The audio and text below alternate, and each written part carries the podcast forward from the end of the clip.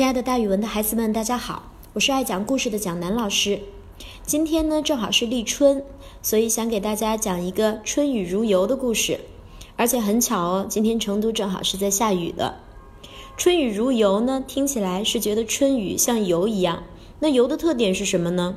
很多孩子会觉得春雨如油说的一定是春雨很贵。确实是没错，现在老百姓说的“春雨如油”，就是如果下了一场春雨，来年庄稼会长得很好，所以春雨是个挺可贵的东西。但是大家不知道“春雨如油”这个成语的由来，可不是说春雨贵。原来咱们国家明朝有一个姓谢的大学士，谢是解放军的解，就是一个多音字，他在做姓氏的时候读谢。这个谢学士长得不高，但是人却很有文采，特别善于连句。也经常用一些诗为自己解嘲。他小的时候有一次碰到下雨，在街上走的时候，青石板路一滑，他就摔得四仰八叉的，摔在了人群中间。人群都哈哈哈哈哈笑他。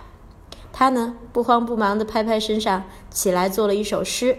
这首诗是这么说的：“春雨贵如油，下得满街流，跌倒谢学士，笑死一群牛。”他做完这首诗呀，旁边笑他的人通通都不敢笑了。为什么？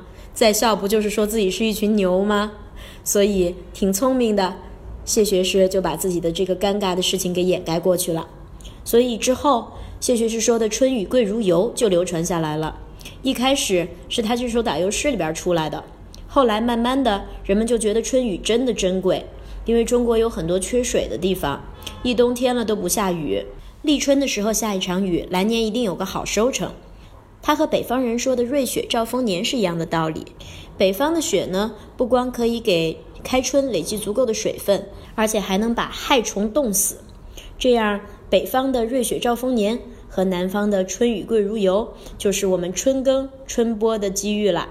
好啦，今天立春，孩子们可以去吃点春卷什么的，迎接春天哦。今天蒋老师的故事就讲到这儿，咱们明天见。